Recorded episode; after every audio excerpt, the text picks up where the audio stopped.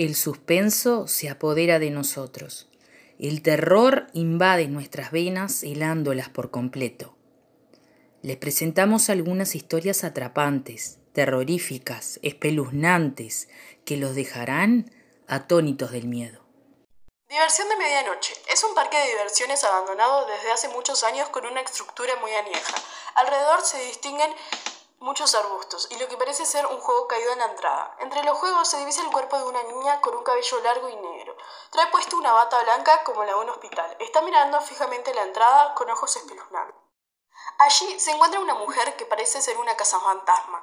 Lleva un equipo grande que se nota pesado. La mujer ingresa al parque con seguridad, como si estuviera convencida de que allí no va a pasar nada.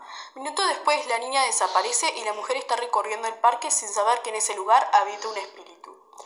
La mujer presiente algo que está por venir. Empieza a sentir escalofríos y la piel erizada, hasta el punto de no poder respirar y sentir que se ahoga.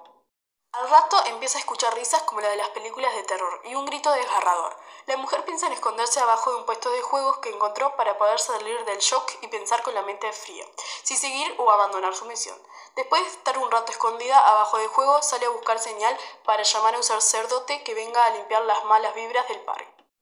Minutos después, el sacerdote llega con todo su equipo. Cuando comienza a rezar, se empiezan a escuchar gritos.